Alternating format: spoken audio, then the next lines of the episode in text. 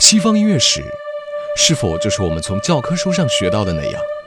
西方音乐史是否只有一个版本？对于这些，你是否有过质疑呢？让我们带给你不一样的内容——古典音乐意外史。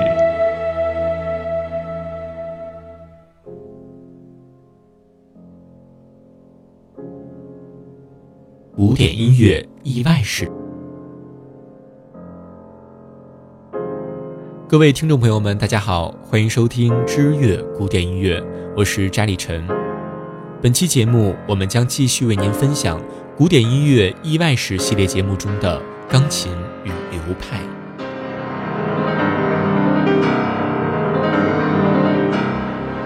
孤独的里赫特。俄国在音乐史上是出现过很大断层的，除了格林卡、柴可夫斯基之外。十九世纪已经过去了四分之三，此时国民乐派兴起，俄国贵族、资产阶级和一般平民之间身份财富都有着显著的差距，所以出现在音乐史里的俄国人都属于上流社会。一般市井阶层的孩子接受音乐教育，被当作专业人才进行培养，那要等到革命结束、建立新国家之后，还要再等上一些时间。不过，一旦大门敞开，优秀的人才就会不断的涌现。李赫特是处在俄国音乐历史断层时期的钢琴家，因为父亲是教会的管风琴手，他和一般的平民不一样，从小就可以弹奏钢琴。不过，莫斯科音乐学院向他抛出橄榄枝是在1937年，他22岁的时候，已经非常晚了，跟海菲茨、米尔斯坦、欧柏林。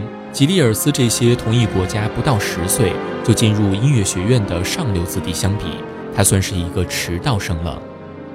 不过之前担任歌剧的下层指挥和他在钢琴演奏方面的音乐性，为他日后的成功起到了不可替代的作用。里赫特开始成名是他演奏了普罗科菲耶夫第六号奏鸣曲在一九四二年的首演，并且大获成功。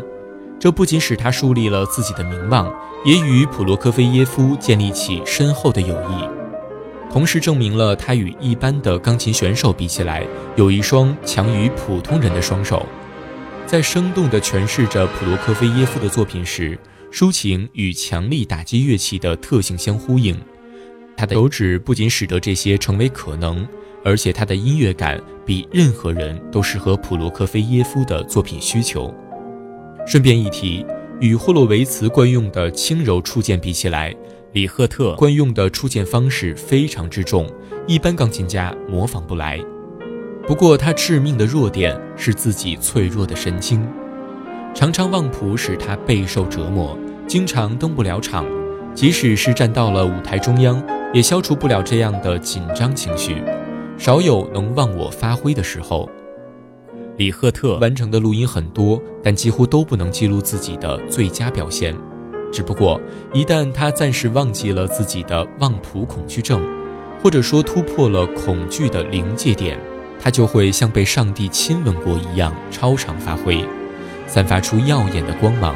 这并不是常常出现的情况，但热爱他的人们却犹如对博彩上瘾的赌徒，依旧疯狂地追随着他。尽管谁都不知道这样的高光究竟还要等多久才会再来，但只要亲身的经历过一次，就终身无憾了。舞台恐惧症对于每一个登台演出的人来说，或多或少都曾经历过，也有因为恐惧而超常发挥的先例。所以，不论是谁，现场录音总比录音棚制作出来的成品要有趣的多。因为有太多的不确定性因素了。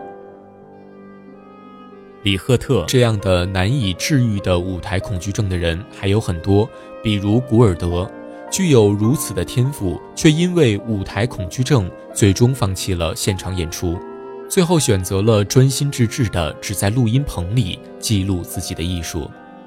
还有世纪伟大男高音马里奥·达尔·莫纳科，一生登台数千场。最后都没有治愈自己的舞台恐惧症。每当歌剧序曲响起时，总能看到他在幕后来回踱步，喋喋不休地自言自语：“今天不唱了，声音发不出来，唱不了了。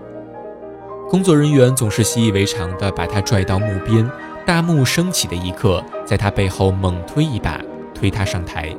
就这样沉浸在浪潮般的掌声中，莫纳科一展歌喉，自己与紧张情绪裹挟着，完成了自己一次又一次的伟大演唱。所以。李赫特聚精会神地燃烧自己时，才是最幸福的瞬间。那一刻，犹如天使展开翅膀出现在我们眼前。那一刻，它就是音乐本身，所有的技巧完全为音乐服务。音乐立于制高点，时开朗烈。